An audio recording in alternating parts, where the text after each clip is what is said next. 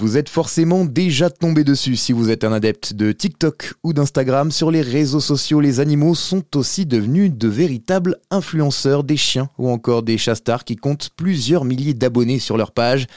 Pour les aider à gérer leur image, Lucas Berulli a fondé My Pet Agency, une agence de communication spécialisée dans les animaux et il est avec nous pour en parler sur RZN Radio. Bonjour Lucas. Bonjour Léo. Bon, comment on vous présente? On peut dire que vous êtes un agent de star un peu particulière, c'est bien ça?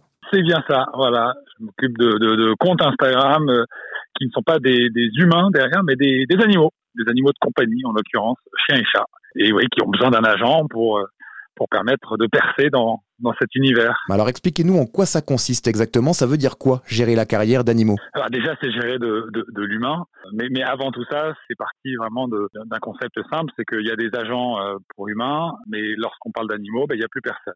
Et, euh, et, moi, j'ai voulu me positionner là-dessus pour pouvoir leur donner un peu plus de droits et un peu plus de visibilité, mais aussi les accompagner euh, dans le développement de, ben, de, leur profil et de leur image sur Internet. Euh, à savoir qu'aujourd'hui, euh, un, animal star, c'est euh, un animal qu'on reconnaît, qui a un prénom, qui va partager des idées, qui va partager des belles photos, des contenus et inspirer sa communauté. On parle d'animaux qui ont pour certains plusieurs milliers, voire plusieurs millions d'abonnés. Ah bien absolument, oui, oui. Alors quand on n'est pas trop dans la branche animalière, on, peut ignorer facilement cette, industrie, mais il y a énormément de comptes connus, hein, notamment aux États-Unis, où là, ce sont des comptes qui ont plusieurs millions d'abonnés.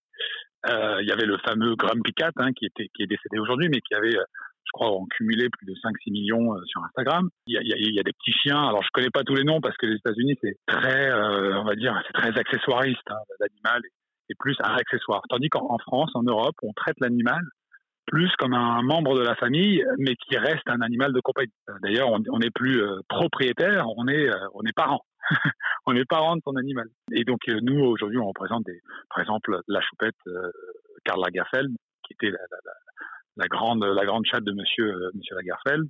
on travaille avec Natou qui a une petite chaîne qui s'appelle Lola, 400 000 abonnés. Et puis lorsqu'on regarde aussi au niveau européen, il y a des chats, des chiens. Maya Polarberg, par exemple, elle a 2 millions sur Instagram, mais elle a 4 millions sur TikTok et 2-3 millions sur YouTube. Donc ça fait, ça fait beaucoup de monde qui s'intéresse à la vie de ces, de ces, animaux et ce sont devenus des vraies références qui ont des histoires à raconter et qui peuvent euh, aider finalement les autres propriétaires à faire des choix, que ce soit des choix dans le style de vie, mais aussi dans l'alimentation, dans l'assurance, dans euh, les voyages, la santé. Et nous, on se place vraiment comme vecteur entre ces marques qui souhaitent communiquer et ces talents qui ont une communauté très fidèle et tous les contenus possibles. Faire des photos avec son smartphone, c'est quelque chose qui est devenu accessible. à N'importe qui peut demain ouvrir une page pour son chat ou son chien, par exemple. Pour autant, ça ne suffit pas, on imagine, pour devenir influenceur chez vous. Alors non, bien sûr, on ne peut pas prendre tout le monde. Il y a une grande limite à, ne pas dépasser, qui est pour nous l'abus. En fait, le principe euh, numéro un, c'est est-ce que vous aimez votre animal? Puis ensuite, on pose la deuxième question, mais, mais alors qu'est-ce que vous faites pour son bien-être? Et là, quand on commence à creuser un petit peu, mais quel est l'intérêt?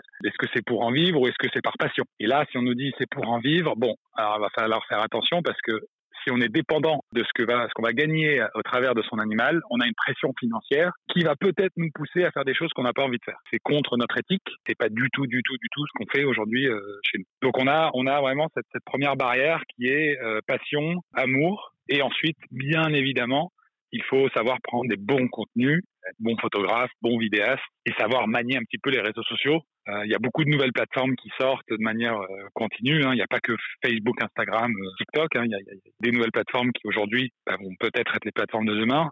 Donc moi, j'invite les gens aussi à, se lancer là-dessus. Merci Lucas pour toutes vos réponses. Un entretien à retrouver très vite sur rzn.fr.